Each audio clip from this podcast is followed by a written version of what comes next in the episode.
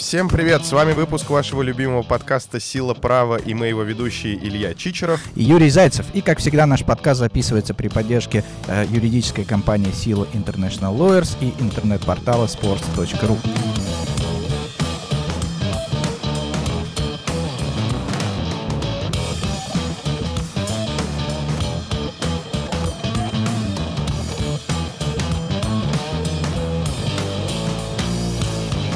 сегодня у нас э, возвращение классической рубрики интервью. Э, мы выпускаем э, данный подкаст вместе с нашим коллегой, с нашим замечательным гостем Ильей Сергеевичем Кедриным. Прошу любить и жаловать. Здесь должны быть просто очень-очень-очень громкие, бурные и продолжительные аплодисменты. Здравствуйте, Илья Сергеевич. Здравствуйте, здравствуйте, дорогие слушатели. Здравствуйте, ребята. Рад быть здесь. Спасибо большое, что пригласили. Да, Илья, мы тоже очень рады э, видеть тебя здесь. Э, мы уверены, что сегодняшний подкаст будет очень интересным. А, ну, собственно говоря, давай начнем с того, а, что ты расскажешь нашим слушателям, как вообще попадают в спортивное право, как попадают в футбольные клубы, потому что я уверен, что а, десятки, сотни и тысячи наших слушателей мечтают работать в футболе. Кстати, это один из самых распространенных вопросов, которые часто приходят мне, например, в личку, в социальные сети или на почту. Как попасть работать в спорт, как работать, попасть работать в футбол? Расскажи нам свой путь? Ну, э, знаете, вот отвечая на этот вопрос, я, наверное, скажу, что э, тогда, когда я попадал э, в футбол, и вот сейчас это две, две разных истории, потому что ну, время сильно изменилось, это было достаточно давно. Вот в 2005 году я начал работать в футбольном клубе «Крылья Советов». Э, это было сколько? Ну, около больше 18 лет назад. 18 лет назад, да. Да. И тогда была, был совершенно другой ландшафт, как сейчас можно, модно говорить. А, я попал достаточно случайно, как и многие, кстати, вот из нас, э, которые попадали тогда в футбол, оказывались достаточно случайно. Я... Я надеюсь, ты говоришь о юристах, а не о футболистах. Надеюсь, футболисты не случайно попадают в футбол. Некоторые, мне кажется, вот глядя на игру, порой кажется, что тоже случайно. Ну, некоторые, вот. А что касается меня, меня просто ну, пригласили в какой-то момент. Э, я работал там в структурах, э, связанных с правительством Самарской области. Кстати, тоже курьезный момент. Э, компания называлась, это было Э, государственное унитарное предприятие, агентство по контролю качества алкогольной продукции в Самарской области. Вот такая ну, прекра- вот... Прекрасный жизненный путь из алкогольной отрасли в крылья советов. Вот, ну, в общем, да, не такая, не самая спортивная вывеска, прямо скажем, но как раз в тот момент э, клуб начинал переходить э, под контроль именно э, Самарской области, и там одни знакомые позвонили мне и сказали, не хотел бы я попробовать себя в качестве юриста футбольного клуба. А как, какова была твоя реакция? Первое, первое а, ощущение? Ну, как бы смешанные чувства, достаточно... Просто я, я, я вообще ну, не понимал, что это такое. Да? То, То есть, есть вы не были погружены вообще? Я был абсолютно не погружен, вот. Ну, как бы я знал трудовое право, как и всякий юрист, вот. Но тогда еще я не знал, что э, трудовое право и то, как это все обстоит в футболе, это, ну, есть нюансы, скажем так, и большие очень нюансы. И, в общем, тогда я... Мне это показалось интересным, я подумал, то есть ну, для меня в этой истории не было такого, знаете, там, флера. Типа, о, футбольный клуб. Романтика. Да, Я так да, люблю да, футбол. Ты, ты, ты вообще был фанатом футбола, болельщиком? Если честно, вот, я занимался 11 лет современным пятиборем. Я как бы такой вот вот про спорт, вот про такой спорт. Про настоящий. Ну, я не знаю, как бы, что здесь настоящий, как бы, вот, любой спорт заслуживает большого уважения. Я вот такими индивидуальными вещами занимался, то есть я там бегал, плавал, стрелял, там, фехтовал. И что из этого далее. лучше всего получалось, кстати? Наверное, лучше всего получалось плыть, а больше всего нравилось фехтовать. Вот я фехтовал шпагой. Вот там даже какие-то были. Здесь ты коллега Михаила Прокопца. Я думаю, что надо в какой-то момент, да, снять э, такое противостояние, найти нам красивые вот эти вот белые одежды, маски. Мы передаем большой привет нашему соведущему Михаилу Прокопцу, который в данный момент находится в отпуске и не принимает участие в записи настоящего подкаста, поэтому привет, Миша. Э, Ждем тебя э, на соревнованиях с Ильей Сергеевичем. Это, это дуэль, я считаю. Да. Сейчас перчатку бросили, Миша. Я не хотел. А, в общем... А мы подвели тебя к этому. Да, я понял. В общем, вот поэтому футбол... Ну, я смотрел футбол, потому что там жить в Самаре и не болеть за крылья, вот это сложно. Там, да, один город, одна команда, крылья Советов, первая такая любовь. А что такое крылья Советов в 2005 году? Это Слушайте, Крылья Совета в 2005 году это, это, это крутой клуб. Собственно, он и сейчас крутой. И я это просто, один я, из самых я крутых, помню, один из самых крутых, э, Металлург, переп, а, да, один из самых крутых э, региональных клубов. Э, в 2005 году стадион Металлург, э, я помню, когда-то тогда, может быть, там за год до этого, э, этот стадион получил звание э, одного из самых посещаемых, самого посещаемого стадиона там, в Восточной Европе. Э, очень популярный клуб. Э, у клуба серьезные спортивные успехи. Там за него играет там, Коряка. Вот. Э, Андрей Все... Тихонов тогда играл или уже нет? Андрей Тихонов уже не играл. Кстати, это был, это был промежуток между его пришествиями, да, то есть он уже тогда ушел. Но Антон еще... Бобер. Антон, Антон Бобер всегда. Да, Антон Бобер, Антон Бобер всегда. Вот. В общем, это вот был момент, когда клуб переходил э, из-под контроля э, одних структур, от, от Германа Ткаченко фактически, под контроль э, Самарской области. Вот такое вот перепутье. Достаточно сложный момент. И вот в этот момент как бы там оказался я. А, что сказать? Было непросто, прямо скажем.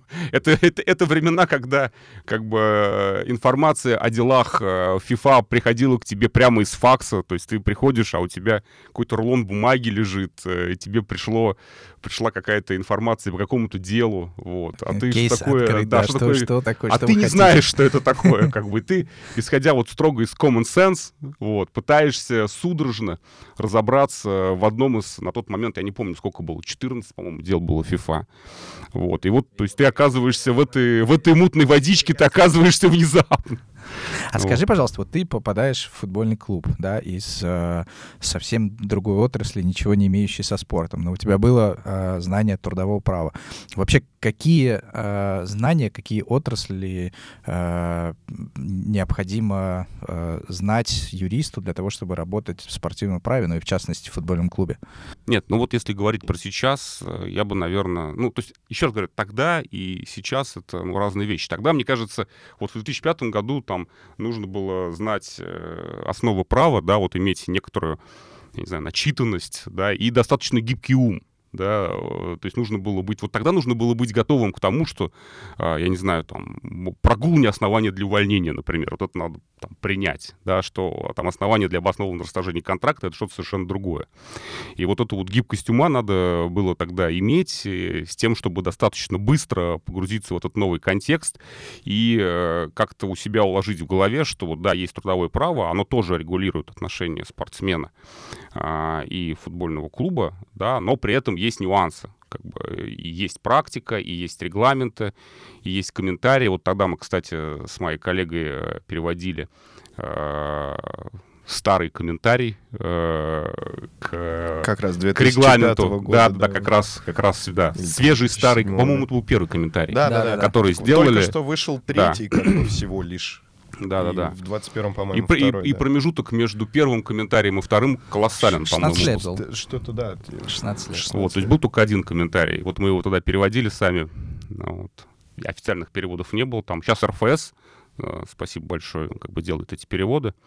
Вот. Ну и мы там знаем английский все уже сильно лучше. Да, я, кстати, тогда. тоже помню, когда я пришел работать в РФС в 2008 году, э, иногда изредка международный отдел переводил документы. Понятно, что в силу объема документов они просто не успевали за, э, переводить э, все документы. Очень часто как бы, у нас клубы запрашивали, а вот дайте нам какой-нибудь документ. И ты отправляешь клубу и говоришь, ну, извините, у нас как бы старый перевод, пока что не актуальный. Ну, да. лучше, лучше, чем ничего. В общем, э, возвращаясь к вопросу, вопросу, какой он был, э, как я попал в футбол, э, вот, э, собственно, так я в футбол и попал.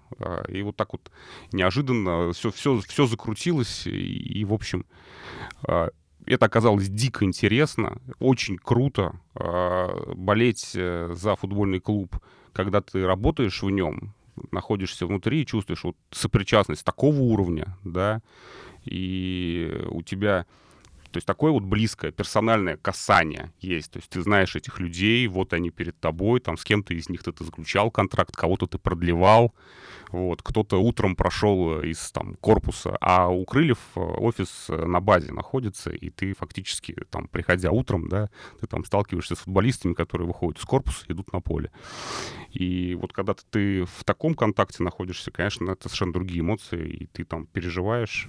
Кстати, мое личное наблюдение, не знаю, uh, согласишься ли ты с этим или нет, но у клубов, а, где офисы, у которых офисы находятся на базе, вот мое личное ощущение, что у руководства, у административного штаба, у юристов намного ближе и лучше отношения с футболистами и с тренерами, чем когда они разбросаны достаточно далеко друг от друга, потому что вот, наверное, вот этот постоянный контакт, когда ты э, видишь друг друга, когда там, я не знаю, э, вместе ходишь в столовую, в футбол, в баню, в тренажерный зал, оно как-то делает и профессиональные отношения более, более тесными. Но в футболе вообще же как бы не бывает мелочей да, и учитывая как бы нынешнее состояние дел, э, да, вот 11 человек на поле — это далеко-далеко там не самая важная часть, да, как бы клуба, потому что, э, естественно, они как бы играют непосредственно, но до этого все, что происходит, все, что делается офисом, ну, Начальник клубом... команды, который забыл посчитать карточки или забыл посчитать легионеров, да, может существенно повлиять на результат матча. Ну, нет, ну, насчет не самой важной части, конечно, я бы поспорил, но э, да, действительно, когда все рядом, все вместе, все в одном пространстве находятся постоянно, это ну, помогает э, там, достигать какой-то близости и лучшего взаимодействия. Но я отмечу, что вот с развитием клубов и с их ростом, ну, это не всегда возможно просто, да, то есть это, это, это определенный формат, то есть вот в этом, в каком-то вот в таком формате, да, там, когда у тебя маленький клуб, очень компактный, когда там у тебя нет, я не знаю, там, э, большого количества людей в офисе, да, вот что-то такое сконцентрированное только практически вокруг футбола. Вот, наверное, здесь, э, да, это работает. Вот. Если мы говорим про большие, там, про суперклубы, там, про грандов, то наверное, такого формата сложно достичь для всего офиса. Ну, это объективные вещи. Тут есть как плюсы, так и минусы. Но когда у тебя здоровая корпорация, да, как бы достаточно маловероятно, что каждый день а все, растут, все сотрудники все растут, будут пересекаться. И да. то, какими были футбольные клубы, скажем, там в э, там, седьмом, восьмом, там, в десятых годах, и какими они стали э, сейчас, это тоже разные вещи. Клубы сильно развиваются. И с точки зрения коммерческой деятельности, и с точки зрения там своих медиа-активности и всего остального. Ну, просто для сравнения, вот, например, Крылья Совета в 2005 году и футбольный клуб «Динамо» в 2023 году. Насколько сильно отличается штат э, количественно? Честно, наверное, вообще все другое, все другое. Сильно. Очень сильно отличается все. Ну, то есть, э, это это несравнимые вещи. Но я просто думаю, что, величины. что еще и получ... появились за это время профессии, которых в 2005 году не существовало. Отрасль, она развивается, э, и она вот за это время прошла достаточно большой путь. Э, то, как себе представляли там футбольный бизнес в 2005-2006 году, и то, как его себе представляют сейчас там клубы, это две совершенно большие разницы. Нужны э, и компетенции другие, и я не знаю, то, как сейчас э, клубы работают с брендами, и то, как они работают с медиа, и, собственно, само инфополе изменилось. Да, каким было инфополе в 2005-2006 году? Да? Спорт-экспресс, советский спорт. Правильно, да. А каким оно стало сейчас? У нас сейчас есть э, люди, которые отвечают за там Телеграм, за, У каждого за все приложение соцсети. свое. Есть свое приложение. Люди делают качественный контент, люди пишут, люди фотографируют, люди делают дизайн люди снимают ролики, люди делают там крутые какие-то новогодние истории, какие-то коллабы делают, люди делают сериалы, снимают сейчас там, да, вот э, э, снял футбольный клуб э, ЦСКА, да, снял проект про Игоря Акинфеева. Там, э, Недавно вышел сериал э, на кинопоиске про Спартак. Э, футбольный клуб Динамо снял тоже сериал. Э, Поэтому масса проектов делается. И это подразумевает соответствующее количество людей, которые вовлечены, которые этим занимаются как внутри клуба, так и людей, которые этим занимаются извне. Люди, нанятые клубом, соответственно. Кстати, про коллаборации. А, вот, на мой взгляд, у футбольного клуба «Динамо» один из самых лучших а, а, магазинов среди всех футбольных клубов. Насколько, вот твое мнение, да, насколько важно для футбольного клуба иметь свой фан-шоп и, и вообще приносит ли это какую-то прибыль? Это, это для прибыли делается или это делается больше для продвижения бренда, для привлечения болельщиков? Ну, тут есть разные точки зрения. Я, видимо, сейчас э, должен надеть шляпу коммерсанта, как бы, да, и прокомментировать. Как настоящий джентльмен я скажу по этому поводу следующее, что это, ну, не, не, не только и не столько мои мысли, но вот я их разделяю, что бренд, э, что точнее мерч — это язык, которым клуб говорит со своей аудиторией. И язык, при помощи которого клуб развивает свой бренд. Вот, э, вот, вот что такое мерч. И для чего ты занимаешься ну, мерчом? Для того, чтобы э, в первую очередь э, рассказывать своей большой аудитории что-то о себе, э, менять их представление о тебе или в общем, взаимодействовать. Это способ взаимодействия, это язык. А, и в этом смысле, э, мне кажется, первостепенное значение имеет а, не там только и не столько прибыль. Да? Прибыль ты, наверное, получишь нет, в идеале, конечно, э, от всего получать хоть какую-то прибыль. Но, наверное, это не самая первая цель в этом смысле. Вот, первая цель — это создать, поддержать свой бренд, сделать его привлекательным для аудитории, а, заключить крутой спонсорский контракт. То есть ну, увеличивать силу своего бренда, увеличить его стоимость, потому что тебе большие, очень большие деньги принесут э, рекламодатели, я не знаю, там, автомобильный, ком, автомобильная компания, банк, э, я не знаю, там, другие крупные игроки, вот. Э, а что касается мерча «Динамо» и там хорошего магазина, который есть, э, в том числе вот в ГУМе он не один, там в ГУМе центральный, а вот то, что ты сказал, Юр, что вот хороший мерч и крутой магазин, это факт. Вот с моей точки зрения, это вот просто факт. Это очень действительно высокого уровня э, вещи, высокого уровня э, все высокого уровня, на самом деле. У меня была даже интересная история. Где-то года, наверное, 3-4 назад мне нужно было подарить э, там, другу семьи, очень давнему фанату «Динамо». У него отец играл в хоккейном «Динамо». То есть он прям такой как бы из династии. И мне показалось, что очень интересно будет найти какую-то историческую ему форму, футболку, что-то такое.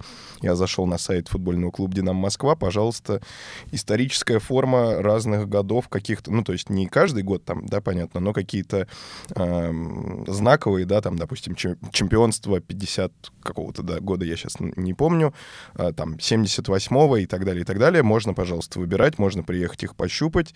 Э, все они действительно очень классно, качественно сделаны, поэтому большой респект футбольному клубу «Динамо Москва». Спасибо большое.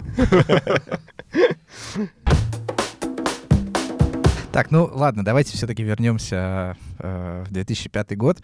Э, вот ты пришел в футбольный клуб «Крылья Советов», и через э, эту машину факса тебе прилетело 14 дел FIFA. Вот что, что делать, с чего, с чего начинать, э, и как ты вообще разбирался в этом? Э, соответственно, как э, учился вести эти дела? Э, писать ну, отзывы и так далее. То, знаете как, вот ситуация, когда у тебя э, количество задач превышает твои даже теоретические возможности, здесь, ну, здесь есть два пути. Либо сойти с ума, как бы, да, и уйти вот в эту прокрастинацию, либо попытаться какие-то приоритеты расставить, условно. Вот э, тут надо отметить, что я не могу сказать, что 14 дел, там, я не знаю, цифре, пожалуйста, там не надо привязываться. По-моему, их было 14. Может быть, ну, на... это будет условно. Может быть, их было 17 на Может быть, их было и 17, или может быть 13. Я не могу сказать, что это были очень сложные дела. Они были достаточно простые по своей сути футбольный клуб Крылья Советов должен был, денег. Был должен денег, да. Сюрприз. да, да. Вот. Э, и в какой-то момент, ну, там были кейсы, на которых э, нужно было сконцентрироваться. Вот там один из таких первых крупных кейсов, это был кейс э, футболиста Мойзеса, который ушел, э, разорвал контракт с футбольным клубом Крылья Советов и ушел в футбольный клуб Крузейро. Вот. И сделал это там, с, с нашей точки зрения, без обоснованной причины. Вот там сконцентрировались на этом деле.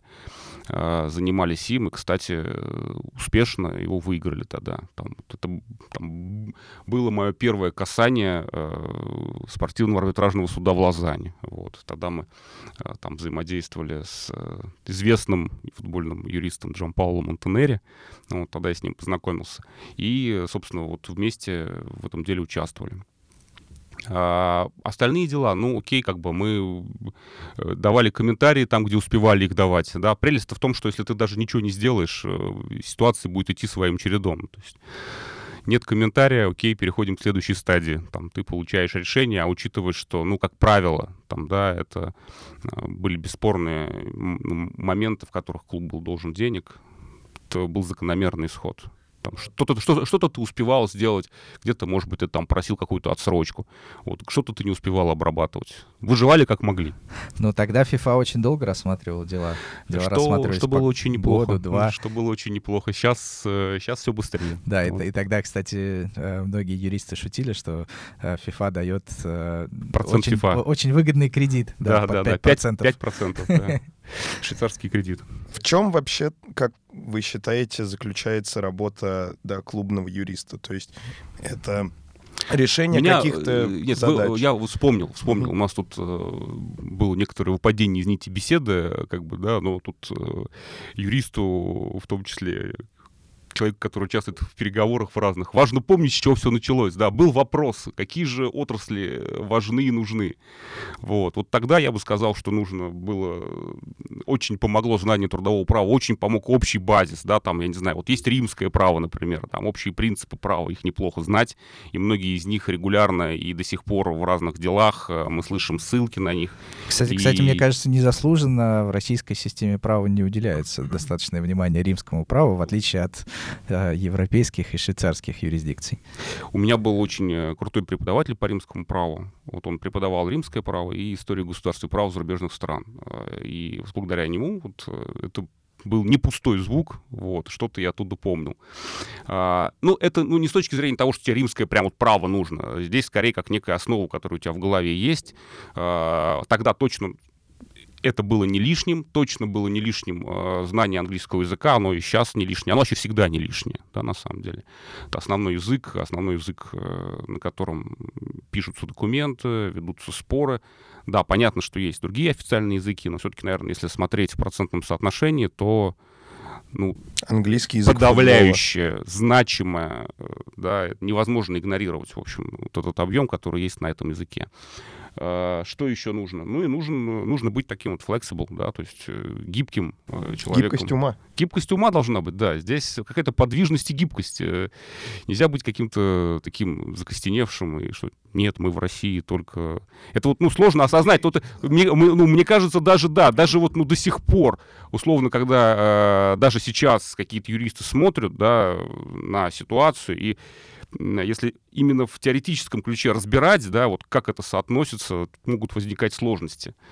Вот. Ну, ну, таких но... примеров же действительно много. Э, попробуй объяснить юристу, который никогда дел не имел с FIFA, с практикой и так попробуй, далее. Попробуй, э, попробуй объяснить новому генеральному директору, который очень серьезный человек, э, очень уважаемый, который возглавлял предприятие, э, на котором работали десятки тысяч человек. Вот, то есть он очень э, уверен в себе и не безосновательно. Попробуй ему объяснить, что если футболиста нету на рабочем месте, какие там 4 часа, если его нет там неделю, то что это, это все еще недостаточно, not enough. То есть ты, э, вот это очень сложно, на самом деле, бывает. И э, я думаю, вы знаете не хуже меня, что некоторые дела, они вот так и появляются. Да? То есть это процесс, в том числе обучения, который идет через это. Не только обучение юристов, но обучение руководителей. Кстати, у тебя есть какие-нибудь практические советы для юристов? Как юрист должен взаимодействовать с руководителем для того, чтобы добиться наибольшей эффективности? Ну, а, я вот говорил об этом э, уже. Э, мое мнение, что для юриста э, связь, общение, выстроенные отношения — это значимый ресурс. И к этому нужно прилагать усилия. То есть не надо там, я не знаю, обижаться или там считать, что там жизнь его научит, ты все-таки представляешь клуб, да, и ты преследуешь и борешься за интересы именно клуба, да. Поэтому надо терпеливо объяснять, спокойно, аргументированно, двигаться от простого к сложному, я не знаю, находить, выбирать время, быть терпеливым, заинтересованным, я не знаю, пассионарным, э, и вот прилагать все усилия, чтобы просто и доходчиво человеку объяснить, э, зацепить как-то, что ли, я не знаю. Вот, вот твоя связь э, с твоим руководителем, это для юриста это то, что нужно развивать, потому что это твой инструмент, твой ресурс, э, и от этого зачастую зависит э, э то, насколько клуб будет, э, не знаю, успешен, эффективен, насколько он меньше получит проблем. Вот игнорировать это ну, нельзя. А интересно просто, вот ты долгое время работал юристом, сейчас ты э, по, по другую сторону, сторону баррикад, сейчас ты занимаешь руководящую должность. Вот со стороны руководителя, что ты ожидаешь от юриста? Есть э, несколько подходов, да, можно э, слушать людей, э, э, можно не слушать, э, что типа вот моя позиция, я начальник, ты дурак. Тебе, тебе что ближе и как ты, ты бы коммуницировал с юристами, вообще с сотрудниками? Ну, вот э, знаешь как, Юр, я еще, э, собственно, когда был юристом, а это было совсем недавно, э, вот мне близка э, там такая ценность, как э, то, что ну, то есть нужно подходить к решению любой проблемы, к решению любой задачи вот с точки зрения мышления собственника, да, то есть надо пытаться себя представлять э, человеком, а, не просто наемным там, работником, а человеком, а, которому это все принадлежит, ну, условно, да, и принимать решения, а, вообще двигаться, да, в процессах, вот исходя из этого. И в какие-то моменты я там сам себя дергал. И там юрист всегда тяготеет к чему? Там написать кучу дисклеймеров, да, как, как можно бы, больше правок. Правки, да, вот, вот, вот это вот все много всего, я работал, я пытался, но как бы это все выше меня.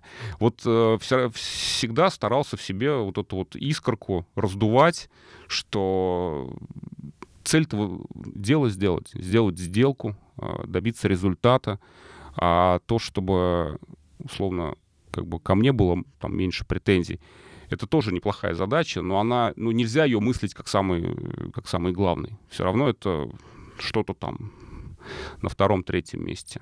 То есть пытаться думать о деле, о сделке, как о том, что в твоих личных интересах. Относись к сделке как к тому, что ты там свой дом продаешь, например. Пытайся подумать, э, я не знаю, о трансфере таким образом, ну, вот, как будто это пойдет в итоге там тебе, я не знаю, в карман, условно.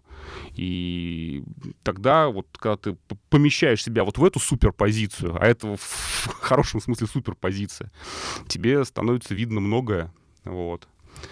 Поэтому лучше делать вот так. Вот в этом смысле, кстати, очень сильно прокачал э, меня, я думаю, не только меня, ЦСКА. Вот, потому что там вот эта вот owner mentality, там, она в полный рост. Слушай, ну поскольку ты сам перешел к теме футбольного клуба ЦСКА, э, если мы возьмем ну, за последние десятилетия с точки зрения трансферов, футбольный клуб ЦСКА, ну, по моему личному мнению, наверное, один из самых крутых клубов э, в России, да и, наверное, в Восточной Европе. Э, насколько удачно, сколько удачных трансферов клуб сделал ин, сколько удачных трансферов клуб сделал аут, наверное, да, никто из российских клубов не продавал на такие суммы, как это делал в свое время футбольный клуб ЦСКА. Какие интересные истории ты можешь вспомнить э, из своей жизни в футбольном клубе ЦСКА? Ну, естественно, что можно рассказать публично. Да, ну да, здесь как раз надо пройти, наверное, между Сциллой и Харибдой, да, то есть, условно, что-то рассказать, но при этом есть и чувствительные темы, и как бы я их, наверное, не буду затрагивать. Из того, что можно вспомнить, я, наверное, вот э, когда э, я готовился вот к нашему, к нашей сегодняшней встрече, и, собственно, что уж там... Э, Рефлексировали? Э, да, я, я рефлексировал, и Юра прислал мне бумажечку, где было написано, о чем я должен подумать и порефлексировать. И там был вопрос вот такого плана, о чем ты можешь вспомнить. Наверное, вот первая вещь, о которой я без всякого напряжения вспомнил, это прям очень ярко. Это такое воспоминание, которое как это у меня есть из детства воспоминания, как папа покрасил машину, я чистил снег лопатой и случайно свежепокрашенную машину покорябал.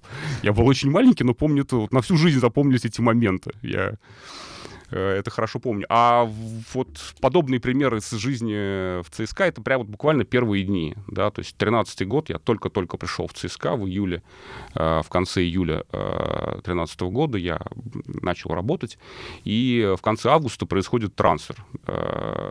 Первый крупный трансфер за большие деньги. ЦСКА берет футболиста Витиньо, вы его помните, я надеюсь, да, из конечно. футбольного клуба Ботафога. Вот. И вот это первая большая сделка которую э, я делал. И вот э, это самое такое, то, что первым в голову мне прям впрыгивает, это эта история. А в чем она заключалась? Она заключалась в том, что э, сделка закрывалась э, прямо на флажке, в конце трансферного окна, 31 августа, последний буквально день, мы там судорожно досогласовываем, доподписываем. Я очень извиняюсь, я вас да. прерву, а может быть на примере этой сделки как-то вот обсудим пошагово, как выглядит трансфер вот со стороны клубного юриста? Ну вот а, мы это сейчас я, я бы, знаешь, как предложил? Я бы предложил сейчас, вот я ну, расскажу, в чем, в чем, собственно, вот что меня э, в чем тот самый крючок, который мою память зацепил, а, и потом мы перейдем вот, э, вот к этому. Значит, э, в чем там было дело? Мы закрыли сделку в последнюю секунду, буквально там вот все-все на флажке, э, запросили ITC, уже была тогда система FIFA TMS, да, а, мы разместили запрос, и на следующий день э, приходит информация о том, что федерация отказывается отправлять запрос.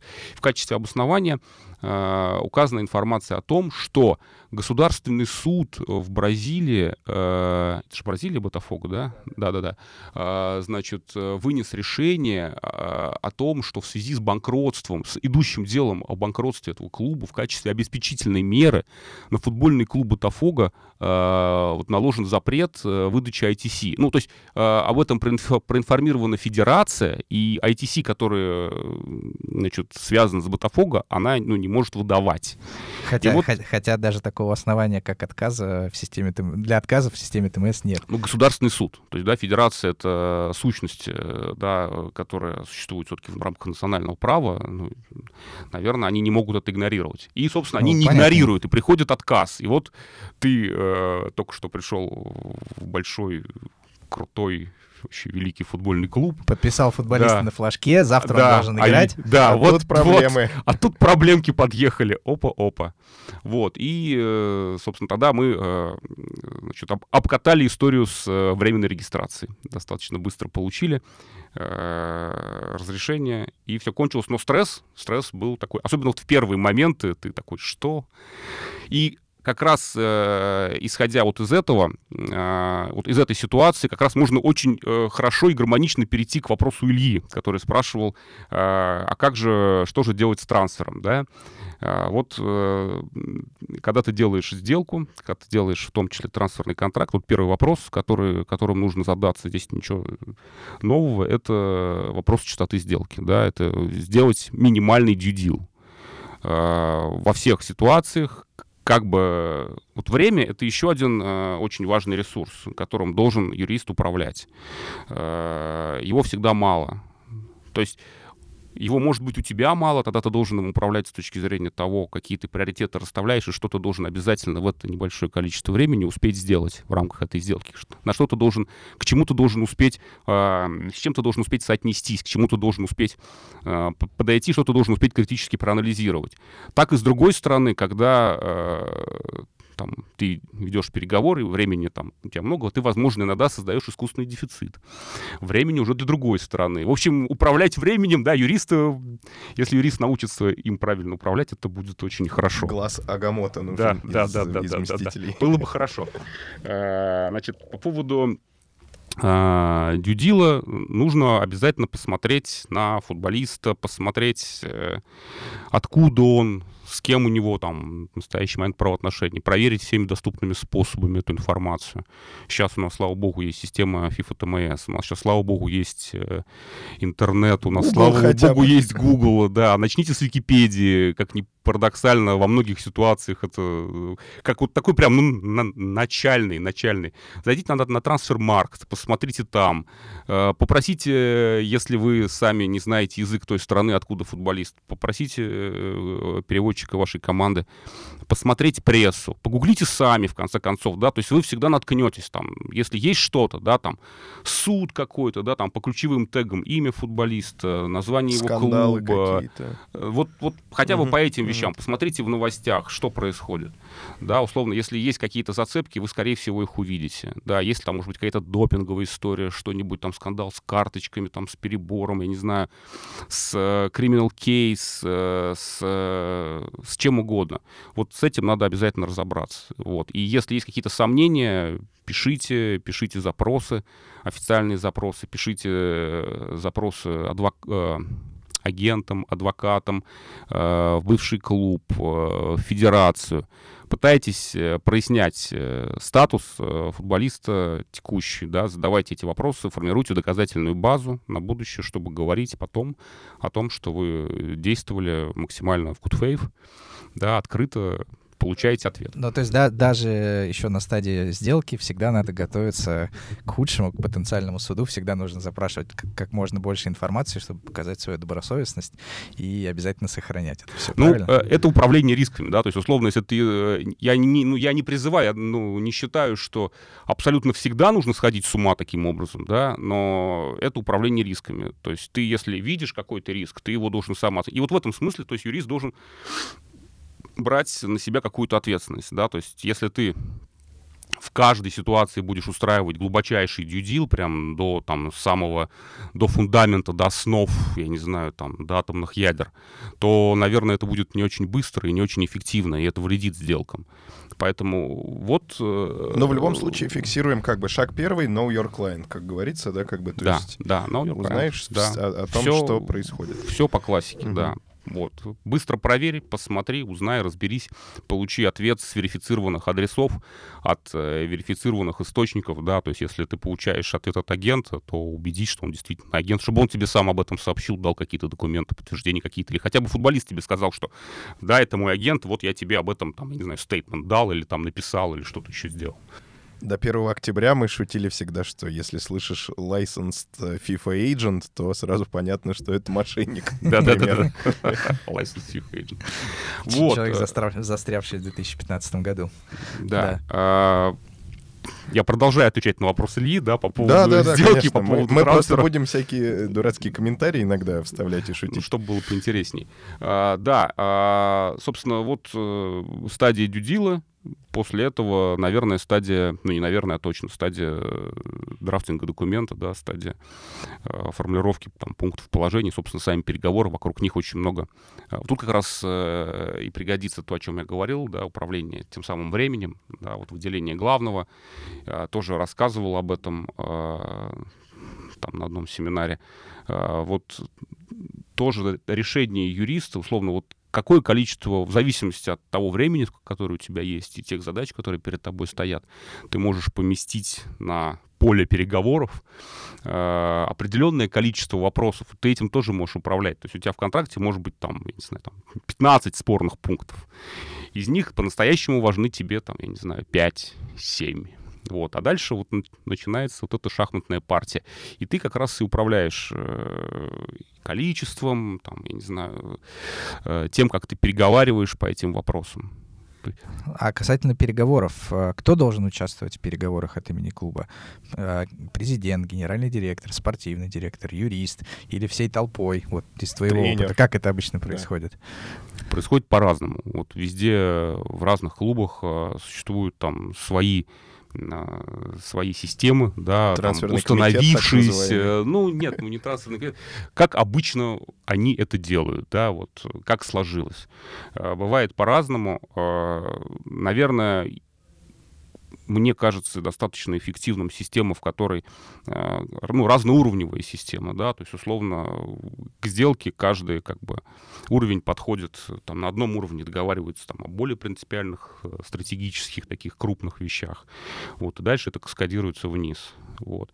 Вот в этой многоуровневой системе тоже есть разные возможности, всегда есть запасной выход какой-то, да, если ты где-то даже ошибся, ты тебя может следующий уровень не пропустить, в этом смысле поправить. Ну, то есть интересно, я на самом деле об этом не задумывался.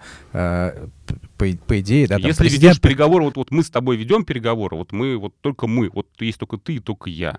А, все, Понимаешь? Но э... так же не всегда бывает. Чаще, чаще бывает, что сначала так, э, президент, так... президенты да, договорились принципиально. Да, да, да, продаем, покупаем. Окей. Так бывает не всегда. Вот кажется, что идеальная история это когда только два человека договариваются обо всем, но это невозможно. Два человека не могут договориться обо всем, абсолютно обо всем.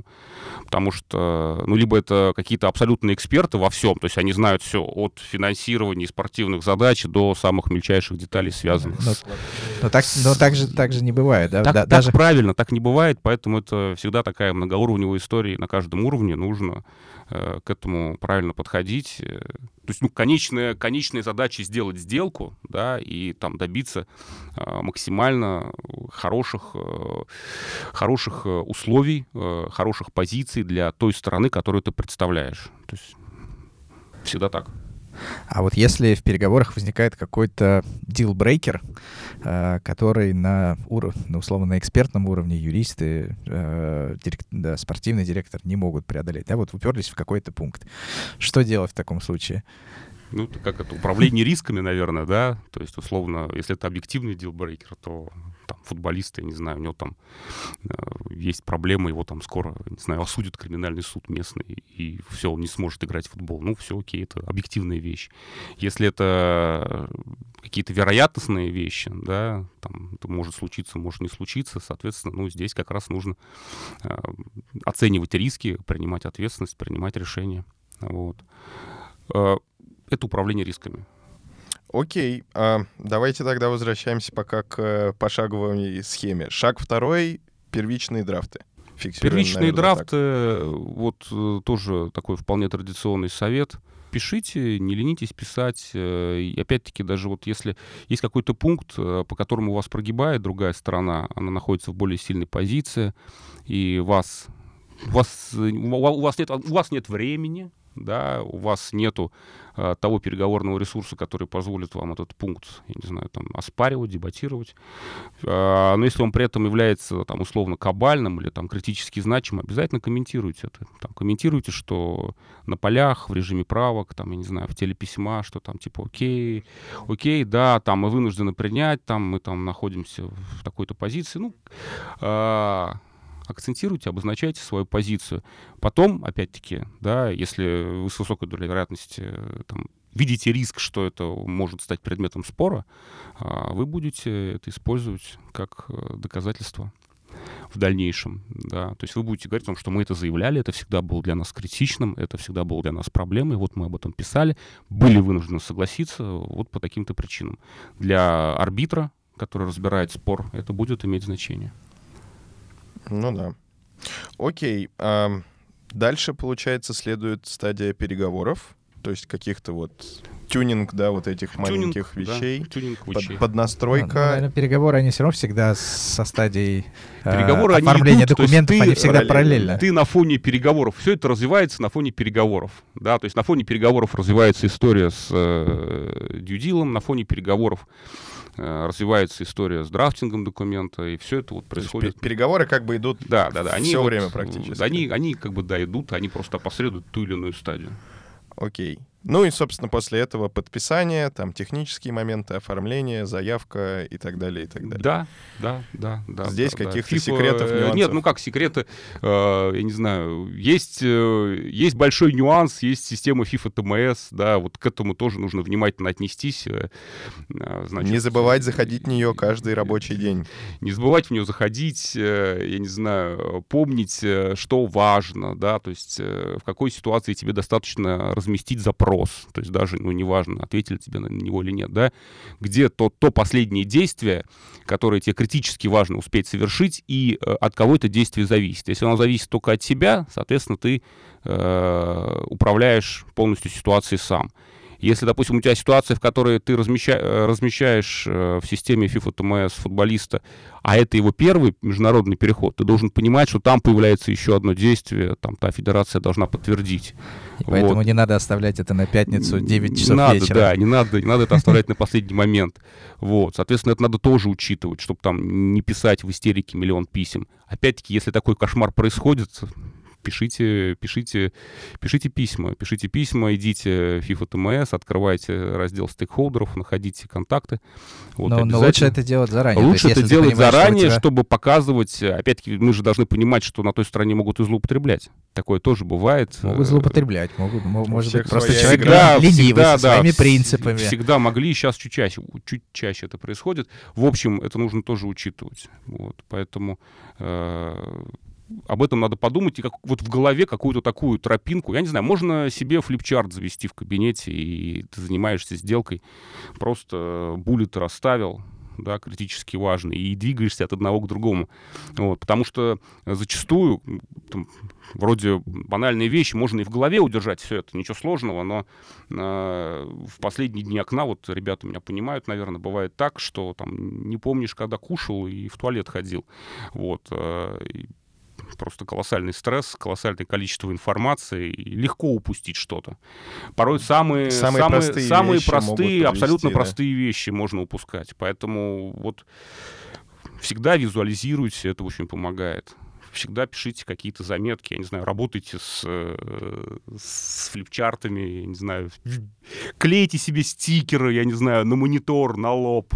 Ну и вообще, мне кажется, очень полезно вот то, что, о чем вы говорили, да, как бы пытаться себя ставить на место других людей, с которыми вы взаимодействуете, не только владельцев, да, а просто там юристов э, другого клуба, коллег из другого департамента, я не знаю, э, самого даже футболиста. Ну, да, чуть-чуть, как бы. чуть-чуть об этом надо всегда подумать делать. Вот там не растворяться во всех окружающих тебя, но маленечко об этом стоит подумать. Да, еще важная вещь, которая тоже, а, про которую хотел сказать, тоже очень такая прозаичная, но ребята, всегда э, уделяйте большое пристальное внимание contact details, да, которые у вас э, есть. Вот, получаете вы заверение касательно футболиста, откуда вы их получаете? с адреса федерации получаете, круто. А этот адрес мэчится, совпадает с адресом, который указан в системе FIFA TMS.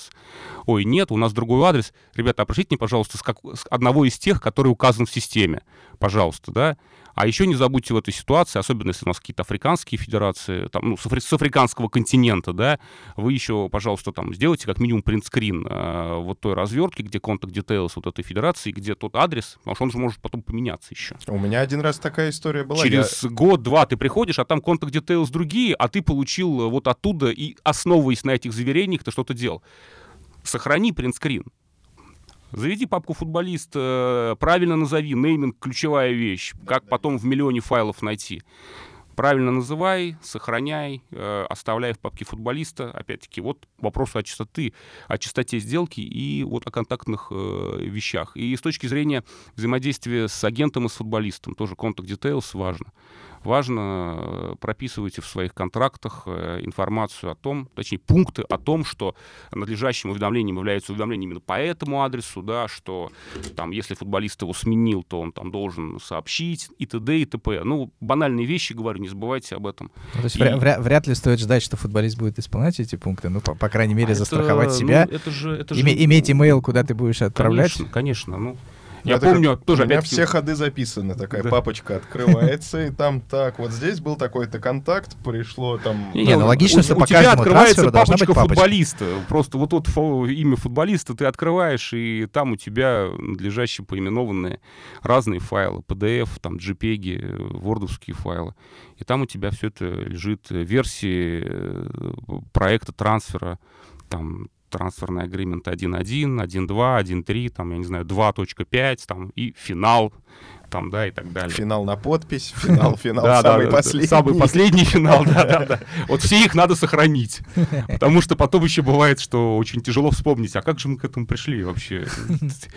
Дорогой, ты с ума не сошел? Как, как, как, как вообще мы к этому пришли? А я сейчас покажу. Да, это, кстати, кстати, очень важно сохранять э, все копии документов, потому что так бывает, что сложные переговоры, контракт в итоге подписали, прошло несколько лет, а потом э, президент или директор э, или тренер хочет, вызывает тебя и говорит, так, этот игрок нам не нужен, давай расторгаем договор, у него же там есть компенсация, там типа три зарплаты. Ты говоришь, нет, как нет? У нас у всех нет. Почему там нет?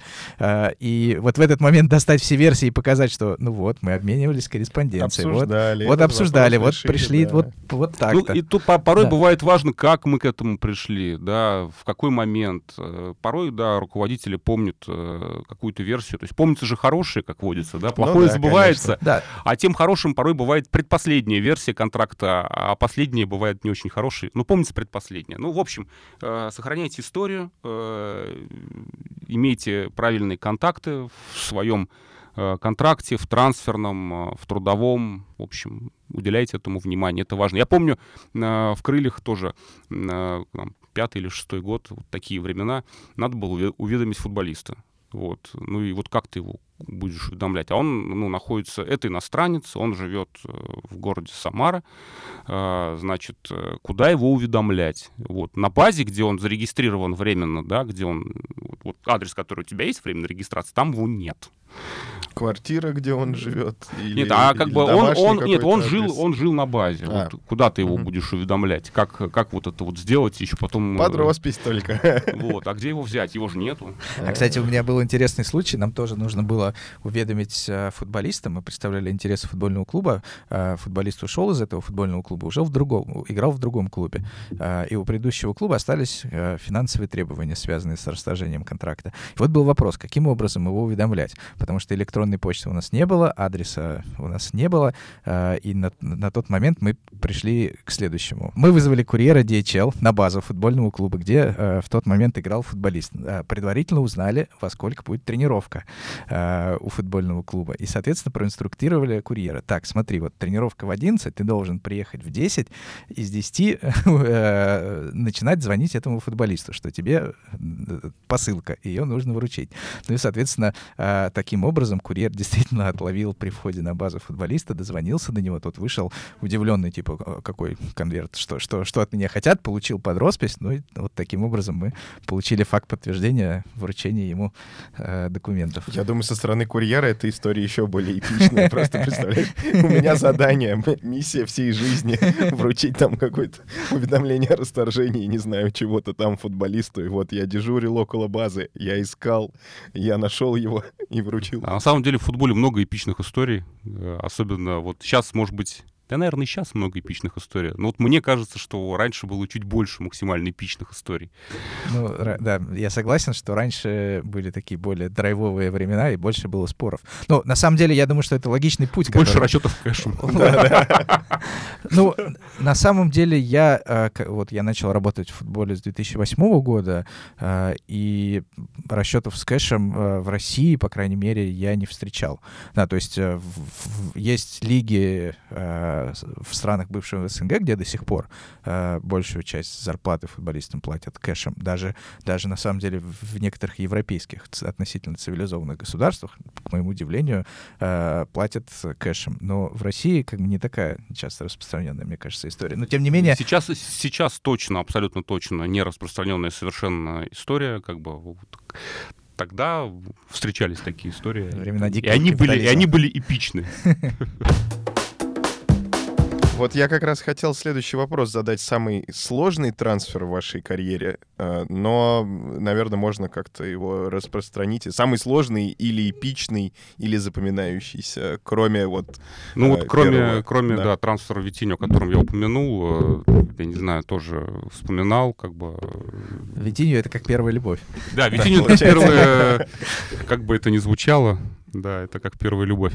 А, в общем, какие еще вот трансферы можно из, из эпичного вспомнить? э, И из того, что можно еще рассказать. Ну, знаете, я отмечу, наверное, так вот э, в общих чертах, что было очень интересно в свое время, когда брали футболиста Гаича, это который Адольф Гаич, э, значит, брали его из Аргентины, из футбольного клуба Сан-Лоренсо. Значит, по поводу э, положения дел в экономике и по поводу положения дел с курсом, да, валюты местной, аргентинской, там Ходят легенды. Ходят легенды, да. Знающие люди э, могут рассказать, да, о том, что рассчитываться в местной валюте там не любят. Ну, просто для, для тех, кто не в курсе, э, официальный курс доллара и курс э, обмена кэша на улице отличается в два раза, поэтому, естественно, что... Да, в два раза отличается. Есть правительственное регулирование, связанное с обязательной продажей э, валютной выручки. В общем, тут много есть нюансов. Поэтому много клубы, знакомого. Поэтому клубы в Аргентине не любят получать расчеты в валюте без найма. Да. А как же, а как же с ними рассчитываться? Э, вот э, футбольный клуб Сан-Лоренцо предложил диковинный способ. Рассчитайтесь с нами э, в ценных бумагах. Вот. И мы рассчитались э, в ценных бумагах. Были очень тяжелые переговоры, было очень много боли с получением статуса э, там, инвестора, э, заключение там, То, бро- брокерских... Квалифици... Статус квалифицированного инвестора Брокерского получить. договора. Как-то все это надо было интегрировать с трансфером, каким-то образом соотнести с... Ведь надо же потом еще какие-то подтверждения о расчетах да, загружать в систему FIFA TMS. Вот. В общем, было очень много много боли и страданий, но мы вместе вот с юроделом э, клуба ЦСКА сквозь это прорвались. Вот. Э, тут я вспомню Дэна Паснова. Героически все это было э, преодолено, вот, и трансфер был осуществлен, ну, несмотря а как... на все сложности э, объективные. Вот, а как технически это происходит? То есть вы покупаете ценные бумаги, дальше вы передаете эти ценные бумаги аргентинскому клубу? Э, ну, да, long Если story short, именно так, в общем, никаких проблем, просто, да. Фигакс, фигакс, готово, все нормально. Да, да, более, ну, более или менее так, а они говорят, что все им зачислено. Ну, они там ведь должны были еще нам сообщить, какие конкретно ценные бумаги. Акции акции Coca-Cola, э, Apple. Да, надо было купить какого там выпуска и так далее, дать инструкции. Вот, они еще периодически передумывали. Ну, то есть они как бы давали указания, а потом говорили, ой, а Нет. если вы еще не купили, мы, мы, мы, мы передумали, решили вот эти вот. Это, да, как иллюстрация тезиса о том, что иногда вопросу нужно отлежаться. Ну, в общем, это вот это было эпично и интересно. И вот, ну, из э, тоже интересного, э, там, вспомню переговоры. Вот всегда с футбольным клубом бразильским «Интернациональ» очень э, все идет э, тяжело, вот, потому что там серьезные ребята работают, они очень-очень э, активно отстаивают интересы, вот, и бывает очень непросто с ними договариваться. Всегда они, вот эти переговоры с интернационалем, у нас было таких контактов несколько, вот, они занимали много времени э, и сил. А в чем сложность? в завышенных требованиях э, очень сложно договориться по ответственности, по э, каким-то там, не знаю, по всем там medical clauses. Там. Ну просто а душные это, ребята. Это, это вопрос личность, ну под, э, это вопрос личности конкретных руководителей, которые ведут переговоры, или просто они настолько, э, как это сказать, у них настолько много вариантов, что им пофигу, не ЦСКА, так другой Я клуб думаю, что купит. это э, здесь как бы это связанные вещи. То есть, во-первых, я думаю, что роль личности в этой истории велика. А во-вторых, ну, ты же должен понимать, когда ты на конкурентном рынке, э, когда у тебя уникальный товар, да, условно уникальный товар, на который есть хороший большой спрос, ты всегда в сильной позиции. И там легко договариваться, когда у тебя там есть единственное one and only, да, вот, вот только у меня есть, я не знаю, там, давайте там скажем, Месси, например, вот только у меня вот все вот. А, и вот легко вести переговоры, да. Когда как раз ты на той стороне, которая хочет э, себе купить э, футболиста, на которого есть большой спрос, то, конечно, тебе будут выкручивать руки. Вот. Но все равно же надо договариваться, не просто на все соглашаться. Вот. А там вот руки выкручивают сильно. Ну, люди с фантазией молодцы. Вот. А, и тут, знаете, как э, стараюсь во всем видеть положительное. Э, многому ты учишься. Это опыт. Переговор. Это опыт, и ты после этого, э, проведя какие-нибудь тяжелые, сложные переговоры, ты такое некоторое количество пунктов, ты такой так раз э, себе откладываешь куда-то и думаешь, так, ну хорошо, я потом их включу. Хорошо. Придут и за моими игроками. Поплачете. Вот. Ну, плачут другие. А, да. Плачут те, кто не умеет договариваться, я считаю. Надо договариваться, да, уметь. Вот. Всегда не нужно там относиться к проблеме как к чему-то, что, не знаю, там падает на тебя и придавливает своей тяжестью. Всегда ищи какие-то компромиссы, пусть даже оптические, там, раскачивай ситуацию. Вот. Я не знаю, тебе говорят, вот э, там штраф да, большой. Вот можно упереться в размер этого штрафа и дебатировать только его. Можно еще вспомнить про то, что есть грейс период, например. Можно подебатировать про грейс период. Можно попытаться, значит, разбить, что вот за такой, в такой период просрочки там штраф там больше, там, да, точнее, как, ну, сначала маленький штрафик, да, через грейс период, потом там чуть больше, там, да, или там пени могут быть сложными вот такими вот. То есть э, да, там просто договориться про, там, если просрочка, то, там, не знаю, 10%. Вот можно договориться сложнее. Там, если просрочка там от нуля там, до, я не знаю, 5 дней, то это грейс период или там, я не знаю.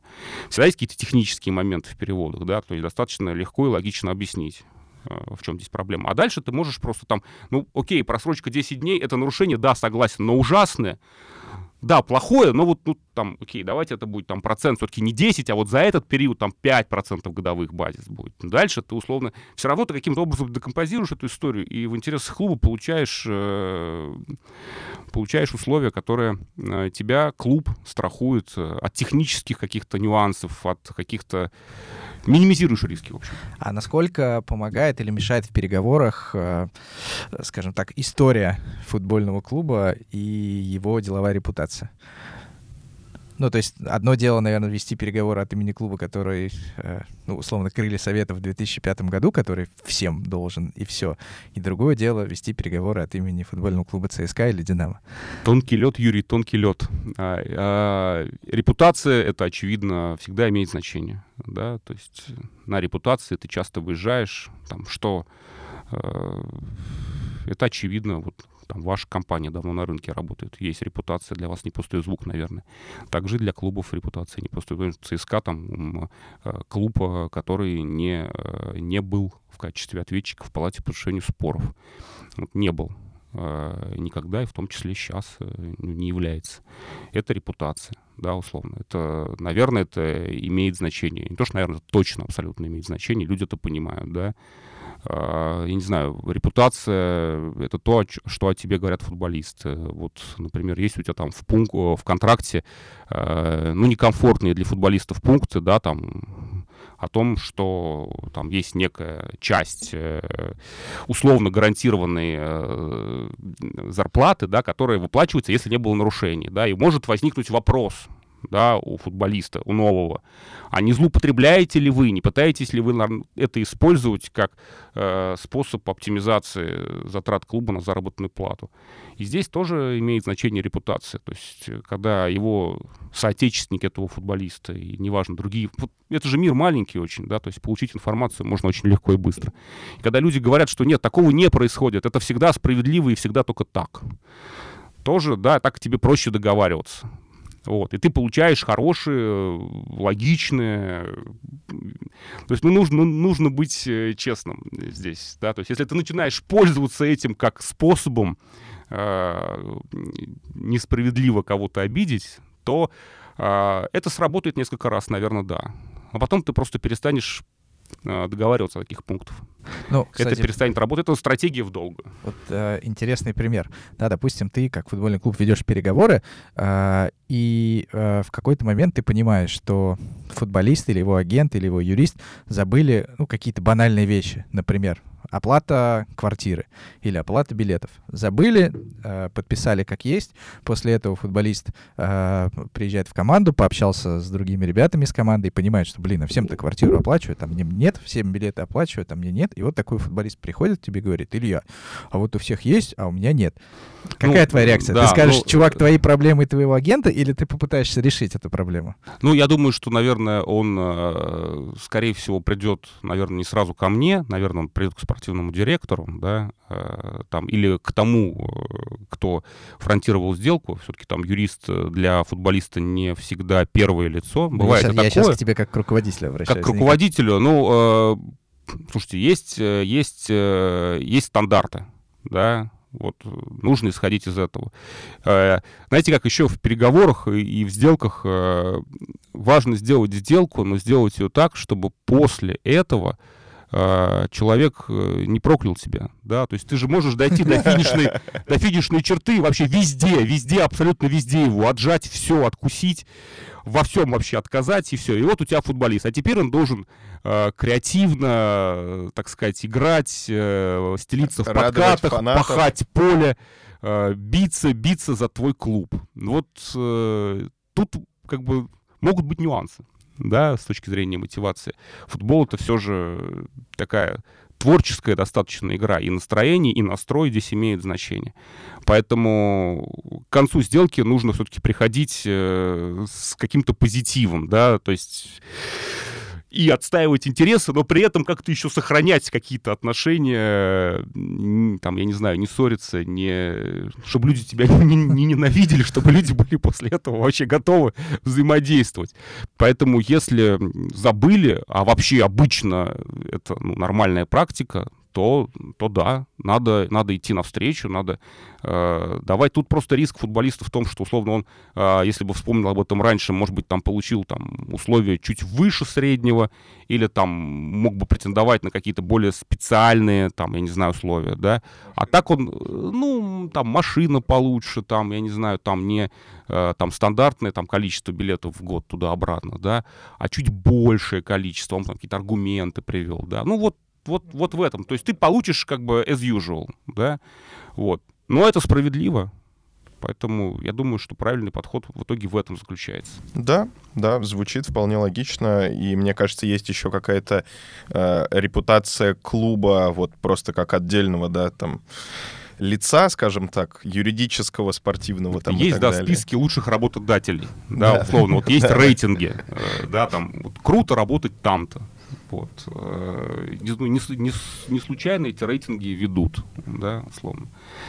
А, э, да, ну а есть при этом репутация отдельных людей. То есть как бы ты понимаешь, что если там в этом трансфере так или иначе в самих переговорах будет участвовать, там, не знаю... Мистер Икс. Мистер Икс, да, который славится тем, что каждые пять тысяч рублей просто там, я не знаю, на квартиру будут выгрызаны э, с кровью, с мясом, да, то ты понимаешь, что сейчас как бы будет тяжеловато, и лучше там сразу как-то договариваться по другим вопросам, ну, побыстрее. Это, да. мы, это мы возвращаемся к тому, о чем я говорил, то есть э, от того количества, вот, там есть поле переговоров, да, от того количества вопросов, которые ты на это поле... То есть ты э, управляешь еще и количеством вопросов, которые ты поместил на поле переговоров, да. Вот сколько фигур, да, то есть там количество комбинаций э, зависит от количества фигур, да, то есть если у тебя сложные как бы истории, и ты понимаешь, что там люди, которые будут э, грызть и отжимать, ну, наверное, тебе надо подумать и предусмотреть, и поместить на это, на это поле переговоров большее количество фигур, и дальше после этого производить размен, там, дебатировать, да, и все это, плюс время, о котором я говорил, да, еще один фактор. И вот, э, с, так сказать, комбинируя одно с другим, соотнося одно с другим, управляя этими двумя вещами, ты э, в идеале, если ты успешно со, со всем этим справляешься, плюс стресс, э, тебя ж да, как бы, что тут юристы ерундой занимаются, не могут никак э, договориться.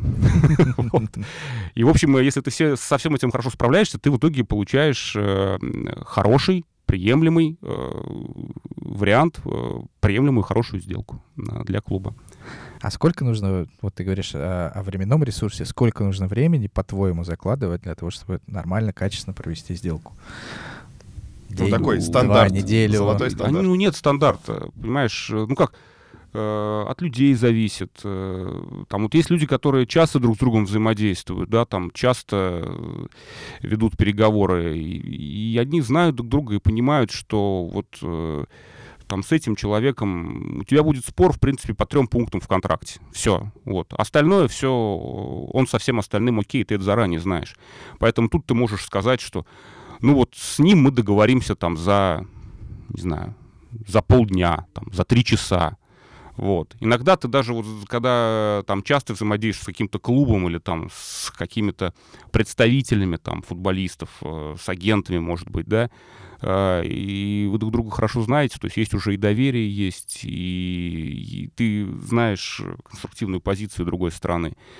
Там просто происходит там за часы. А бывает, что э, там, я не знаю, все, все казалось бы, должно быть очень просто. Вот, ну, тоже приведу пример, да, там все спрашивают про большие сложные сделки трансфера, имея в виду, что это обязательно там сделка уровня, я не знаю, там э, Головин в Монако или там, э, я не знаю, Думбия в Рому или вот что-то такое за много-много-много миллионов, да. Ага. А это самые сложные, они ведь не всегда такие. Вот бывает у тебя кто-то уходит в ФНЛ, вот, и все, и ты просто... Э, у тебя в трансферное окно была одна большая сделка, она прошла вот э, легко и быстро, и профессионально, круто, прям красота и было две сделки с ФНЛ, и там ты умер. Там Просто... еще и аренда какая-нибудь, да? Там аренда с последующим э, выкупом, с возможным обратным выкупом, и с другой стороны тоже ребята крепкие, э, вот.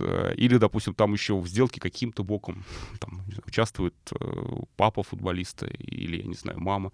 И, ну, это все может быть очень сложно. Вот.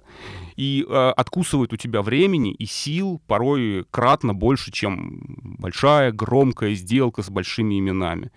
Но штука в том, что надо делать и те, и эти сделки. И делать их, э, ну, хорошо. Одинаково качественно. Э, и делать их хорошо, на хорошем уровне. Там, да, да, в идеале одинаково качественно, но уж как минимум не ниже определенного уровня, да, тоже, наверное, как, как-то глупо говорить, что ты там должен э, там в сделке там на там, полтора миллиона рублей там также такие же стандарты применять, как в сделке э, на там, я не знаю, там 30 миллионов евро, да, ты должен стремиться к этому. То есть есть какой-то вот уровень, ниже которого точно, точно ну, нельзя. Есть компромисс, на который ты можешь идти. Нужно тоже понимать, какие они, эти компромиссы. Они в каждой конкретной сделке а, разные. Вот. В общем, в общем, нюансов много. Нет, Честно говоря, я много. даже не задумывался, да, о том, что, а действительно же получается, если ты уже взаимодействовал, допустим, с этим агентом, ты примерно представляешь, как он доносит информацию до футболиста, ты примерно понимаешь, как бы, ну, как он отреагирует на какое-то предложение, какой-то пункт там и так далее, поэтому ты уже заранее, да, там как-то выстраиваешь да. свою позицию да, да, так, чтобы так. сэкономить время, да. потому что ты знаешь, что он тебе ответит. А футбольный мир, он в целом Достаточно, не велик, ну, да. даже там мы не, даже если мы говорим не о России, а вообще в целом, да, но все равно мы знаем много людей. Вот все мы там, и, и я, и вы. Вот. Э, есть новые люди, есть люди, которые э, там с которыми ты раньше не сталкивался. Но, наверное, здесь там, э, как это, есть правило с какие? Рукопожатия семи или там шести, да. Но вот, мне кажется, в футболе это правило можно количество рукопожатий, да, сильно-сильно сократить. Прям вот сильно. И Опять-таки тоже всегда можно навести какие-то справки. Если у тебя есть хоть какая-то телефонная книжка, да, там ты можешь э, как-то разумно подготовиться. Кстати, насколько важна телефонная книжка, насколько важен ее объем и качество? Очевидный ответ. Самое очень, важное. Очень, очень, очень важно. Очень важно. Не-не, ну, смотря чем ты занимаешься, да, ну, Безусловно, это очень важно. Это, это помогает. И качество помогает, и объем помогает. Вот. Ну и, наверное, еще помогает э, то, какой ты человек. Ну, вот как к тебе относятся люди насколько они там тебе готовы помогать. Поэтому я и говорю, что делая сделку, ты ты, с одной стороны, должен э, биться и отстаивать интересы, но, с другой стороны, в процессе не надо переходить красные линии. Вот это часто происходит, люди себя слишком глубоко ассоциируют вот э, с этим конкретным процессом и сжигают все вообще абсолютно. А как ты относишься к документам в PDF, которые еще и закодированы от любого копирования, от изменения, редактирования? Если если это вспомнить, что обычно говорят юрист, когда получает такой документ, да, то как как бы, да, если... А... Цензурного мало там. Да, практически молчат, если опустить нецензурные выражения. Это не, ну это, это как бы, то есть ты входишь в переговоры сразу с, э, я не знаю, там, зашел в переговоры, э, плюнул человеку на стол, как бы растер и сказал, ну давай договоримся. Сейчас пообщаемся. Сейчас пообщаемся, да. Надеюсь, будет конструктивно. Ну, ну так, наверное, не надо делать даже с клубом ФНЛ и ФНЛ-2. Нет, нет, нет, а ни с кем не надо этого делать. Вообще э, не надо так делать с людьми. Это люди чувствительны. Люди тебя, если ты большой клуб, люди тебя уважают, люди э, уважают э, клуб, уважают себя, там есть имя, есть история. Вопросов нет, но чувствую эту грань. Но бывает это еще... ресурс, которым нужно тоньше пользоваться, вот, да, а не сразу. Бывает еще такое, когда как бы люди вроде и хотят нормально, да, как бы взаимодействовать, но технически не обучены это делать. Например, не умеют в режим правок в Word. И как бы вот эти все э, правки, когда там меняется цвет, э, я не знаю, там, э, шрифта, да, как бы это достаточно тоже иногда забавно получается. Не, ну лучше пусть поменяют цвет шрифта, сделают, выделят изменения красным, заливкой, чем да. вообще ничего не сделают. Это потому да, что это точно. бывает и так, когда тебе просто присылают документ, э, типа, а вот там клуб внес правки. Какие правки, что они там внесли? Вот Ну да, в да, режиме сравнения. вспоминаешь, да, режим сравнения, да, как да. бы, и... Это тоже несложно, но это же вопрос просто уважения друг к другу. Ну, конечно, да, когда ты, причем взаимодействуешь еще с адекватными людьми. Сейчас ну, это, как бы- мне кажется, сейчас наши посиделки такое, да, нытье юристов. Да, в этом, весь смысл. В этом прикол. Да, да, поделиться Давайте, тем, как, это все Мы происходит. уже 4 года занимаемся здесь нытьем юристов, поэтому... Но у меня просто вот э, пару раз реально такое было, когда я такой, так, ну вот тут в режиме правок вот это, вот это, вот это, но что-то вот меня заставляет все равно сделать режим сравнения, как бы, и ты видишь, что там были правки еще и которые без трека. И ты такой, как бы, ребята, большое спасибо. Нехороший Да, человек. ну, как бы, это, это вообще, я считаю, м, обман самый настоящий. Вот еще вспомнил э, такой важный момент, да, про который тоже хотел сказать. Во всех сделках, в трансферах, э, в трудовых договорах, вот сроки, да, то, что всегда вылетает из головы. Тебе же сказали срок, да, к тебе пришел спортивный директор или генеральный, сказал, так, все, вот, все, делаем арену с такого по такое. Все, ну тебе же сказали, с какого по какой, ты пошел и сделал. Сказали на 3 года, ты сделал ровно Да-да, на 3 а, года. ну, а сделать надо прямо через... э, прямо сейчас, внезапно. Надо сделать внезапно, вот, все. И вот это то, что вылетает из головы, а ведь там сроки всегда нужно проверить. Посмотреть, что у тебя там, если это аренда, то у нас есть правила, касающиеся минимального периода аренды и максимального периода аренды. Если это трудовой договор, мы там вспомним о том, сколько лет футболисту, да, какой минимальный срок э, для этого возраста здесь и сейчас. И вот это то, на чем попадаются на самом деле опытнейшие люди. Вот, ну, оп, вылетело. А если ты отдаешь футболиста в аренду, нужно смотреть сроки возвращения, чтобы не оказаться вдруг вне Да, трансферного окна? Да, да, да, да, да. Конечно, нужно. Ну, то есть. Вот. В общем, про сроки, про сроки всегда стоит, э, стоит э, вспомнить. Да, и еще, и еще тоже вещь, про которую хотел сказать. Сейчас отрасль развивается в целом. Там нас, спортивных юристов, все больше, больше, больше и больше. Все больше ребят, которые у нас сейчас появились профильные учебные заведения, там, да, уже не в качестве шутки там, да, или какого-то стеба говорят про отрасль спортивное право. Вот, э, и это словосочетание звучит из уст очень значит, э, образованных людей, там, я не знаю, кандидатов наук. Э, Я тут давеча даже от ректора слышал э, сочетание такое. Э, Значит, и что происходит? Вот много-много умных ребят, молодых, амбициозных, и не нужно никогда забывать о такой штуке, как юридическая техника, и пытаться, ведь сказать сложно, написать сложно, достаточно просто. Да, там сделать э, сложное многосоставное предложение, там, отягощенное какими-то обстоятельственными конструкциями, там, да, много грамматических основ и так далее. Но вот написать так, чтобы было прозрачно и понятно, вот это то, что по-настоящему сложно. Написать, чтобы было коротко, прозрачно, понятно, недвусмысленно. Вот, э, мне кажется, иде- идеал он здесь. Вот э, нужно, когда ты формулируешь пункты в трансферном контракте, в трудовом договоре, нужно вот, вот эти вот фильтры в своей голове настраивать и прогонять сквозь них вот то, что, то, что из тебя лезет, да, на бумагу. Прогонять и отрезать лишнее. И Пользоваться всем инструментарием, который доступен. Вот э, там, помните о юридической технике от частного, точнее, от общего к частному идти. Э, Пользоваться таким инструментарием, как примеры, да, то есть описывая какую-то конструкцию э, абстрактно, да, ты всегда можешь привести курсивом пример, там, да, for avoidance of doubts, да, Э, вот стороны конкретно это имеют в виду, и если такая сумма, то вычитается вот это, это, и получается вот это. Курсивчиком добавили простота и однозначность э, в большинстве случаев, бывают случаи, когда лишнее, но в большинстве случаев это хорошо. Потому что известно мне не понаслышке ситуации, когда ты круто, как-то очень-очень круто договорился, э, очень сложно. Вот. А потом наступает момент, и ты сам спустя там два или три года сидишь, смотришь. И... Что мы хотели Или там сказать, к тебе да? приходят э, коллеги из финансового департамента и говорят, так, а расскажи-ка мне, вот что вы здесь имели в виду? как, как, как надо считать? Как вот... э, И, ты- и- ну, и- и ты сам порой э, не можешь вспомнить. А мне Ну, кажется, что сложно просто бывает. по сложным формулировкам важно делать такой, типа, исполнительный тест, да, то есть э, самому себе визуализировать, каким образом, ну, времени нет, но, но все равно ну, ты можешь найти 5-10 Не, не, нет, минут если, просто нет, если сам пошагово, с собой... пошагово да, сам да, с да, собой, нет, если сам собой, типа, да. как это будет работать формулировка. Если сам собой, да. В идеале, конечно, проверять это на тех коллегах, которые потом будут э, это исполнять. Вот. Но тут мы вспоминаем, что времени всегда достаточно. Вот. Еще, Ну, ну, кстати... просто, просто бывают достаточно глупые ситуации.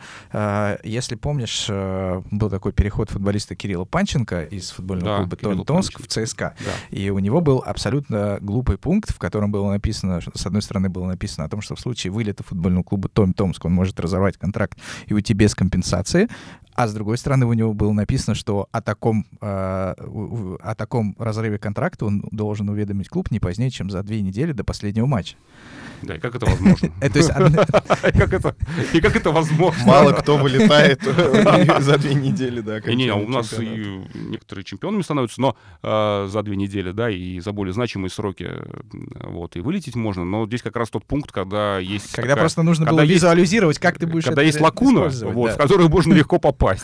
Вот, и еще один практический совет э, тоже, да, если говорить о практических вещах, мне нравится говорить о практических вещах. А, Водные, э, уважаемые слушатели, коллеги, э, к вам приходят водные, иногда это бывает в письменном виде. Иногда это бывает в форме голоса. Иногда даже громкого голоса, недовольного. Но иногда бывает письменно. Вот. И тебе присылают действительно, там спортивные директора, бывает, присылают, пишут, что вот что, как бы, сделайте, пожалуйста, так, так, так и так, мы договорились вот так. Сохраняйте. Сохраняйте туда же, в ту же папочку. Вот. Инструмент принтскрин вам в помощь. Сохраните, пусть лежит. С чего ну, тоже как доказательственная база. И, собственно, чтобы потом вспоминать, что, что вы там, э, что вы пытались описать. Это тоже может помочь. Вот. Поэтому таким инструментом тоже пользуйтесь, не, не ленитесь. Да, да, полностью согласен. И вообще вот эта вот ваша концепция, да, как бы, когда все ходы записаны, мне очень нравится. Я сейчас начал делать даже иногда по э, заданиям там каким-то с коллегами, да, то есть не трансфер, а просто там, допустим, какая-то у меня процедура. Я так, оп, пару скриншотиков сделал, сохранил, кто кому что отправил, кто чё- кому что ответил, как бы все можно очень легко э, решить. Э, спасибо большое за ваши советы практически. В принципе, да, как бы вроде трансфер достаточно, ну, для обывателя история э, просто выглядящая, да, вроде, ну, договорились, отправили футболиста, он приехал, играет теперь в другой команде. А Сейчас ока- оказывается, за этим стоит очень много очень проблем, много работы, очень много работы. очень много проблем. Вообще, я бы сказал, трансферы, они как снежинки, никогда не найдешь два одинаковых, да, потому что даже, может быть, э, два э, близнеца футболиста, но э, абсолютно по-другому происходят сделки, проверки там э, и так далее, вся процедура. Теперь давайте чуть поговорим о вашей, так сказать, факультативной деятельности. Вы являетесь арбитром э, Палаты по разрешению споров Российского футбольного союза. Э, Многие слышали про это, кто-то там даже был, но вот я лично знаю очень мало арбитров, которые, собственно, э, да, разрешают эти споры.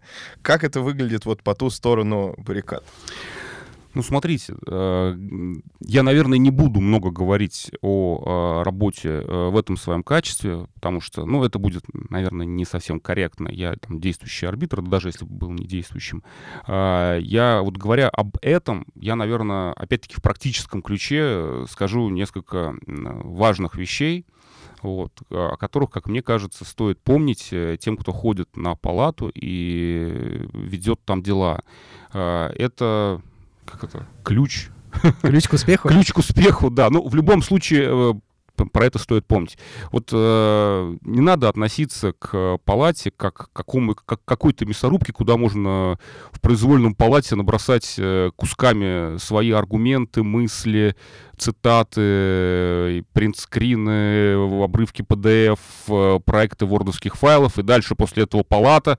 Э, там сидят юристы, они разберутся. Она вот это вот сквозь себя все э, пропустит и выдаст истину. Она совсем разберется, все посчитает, рассчитает НДФЛ, проценты, расставит сроки и э, даст результат. Вот это так не работает. Э, здесь, э, если говорить о практических советах, пожалуйста, учитывайте, что арбитры палаты и сама палата — это люди, которые, которым, которых на завтра, помимо их основной работы, да, вот еще есть там 5-6, иногда больше, там, иногда меньше кейсов, в которых нужно разобраться, да, ну, там, возможно, они там за неделю получили материалы.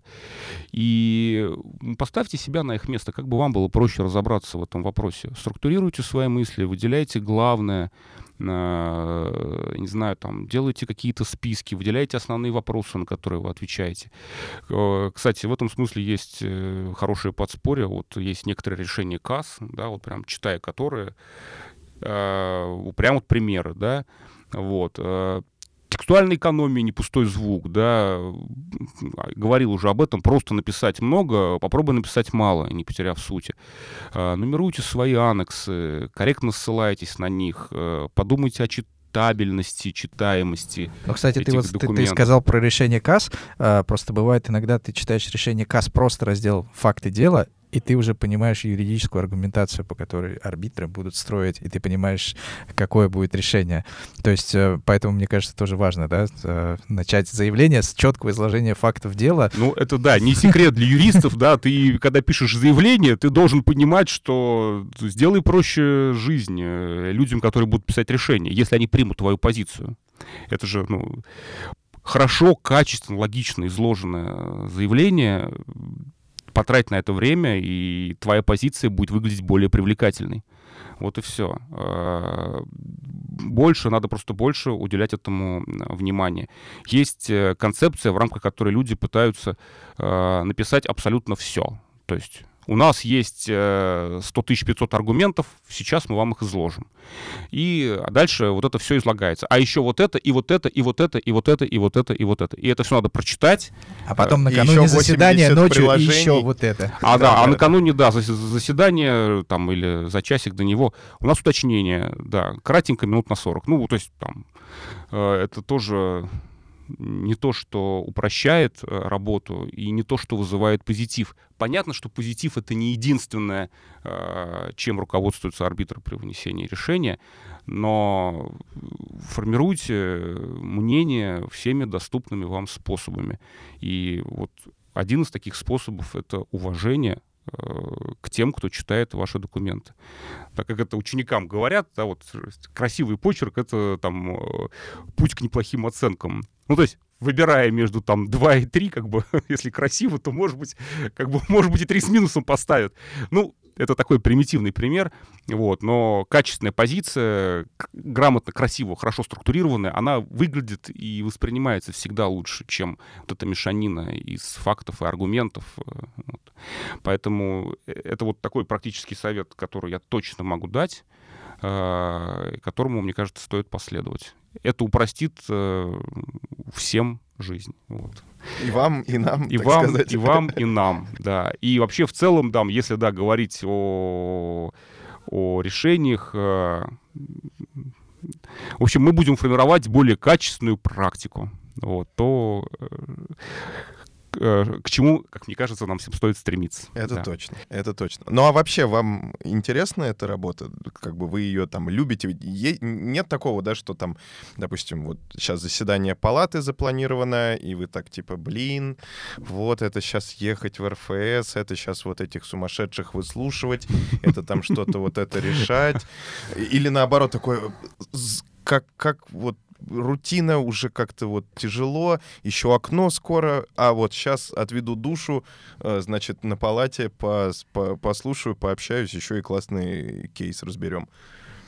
Мне интересно, я вот скажу так, э, мне интересно, это еще один способ э, там, так сказать, познания, да, то есть у тебя э, твоя сфера познания, она шире. А вот. бывает такое, что какие-то проблемные вопросы, с которыми ты сталкивался в процессе разрешения спора, ты потом их переносил на свою работу, на, там, на свои контракты, на какие-то отношения с футболистами? Mm. Ну, знаете как, ну, наверное, любой э, человек э, умный, э, он учится всю жизнь, да, Там только дураки, они сразу все знают. Поэтому век живи, как говорится, век учись, и все равно ты смотришь, что-то подмечаешь. Там не могу сказать, что э, конкретно я прям, знаете, брал какие-то целые там знаю, концепции, но какие-то вещи я подмечал для себя, да, это опыт. Ну, как и любой опыт, он э, полезен. Вот. Это просто, я, там, я вот говорю, когда я говорю, там, что твоя сфера познания, она шире, то есть ты получаешь больше релевантного опыта, это позволяет себе э, ну, развиваться. Так что вот так. Да, Um, окей, большое спасибо, Илья Сергеевич. Я думаю, что мы прекрасно поговорили вот уже почти полтора часа. Uh, большое спасибо за то, что к нам сегодня пришли, уделили время. Мы uh, благодарим наших слушателей за то, что они uh, обратили внимание на этот выпуск. Да, мне, думаю... кажется, мне кажется, выпуск получился супер практическим, и просто э, молодым юристам надо брать ручку, тетрадку и записывать. Расшифровывать, записывать, да. да. Всем очень советуем. С Ильей Сергеевичем всегда очень познавательные беседы в рамках конференций, я не знаю, личных бесед теперь вот в рамках подкаста. Э, записывайте и разбирайте на цитаты просто. Коллеги, спасибо большое. Был рад вас слышать, видеть, общаться с вами. Вот. Э, и, и что, до новых встреч. Я не знаю, где, в палате. На полях. Или на переговорах. Или, Или на, на полях других, да, каких-то юридических э, сражений и э, взаимодействий. Всем большое спасибо. Пока. Спасибо. Пока-пока.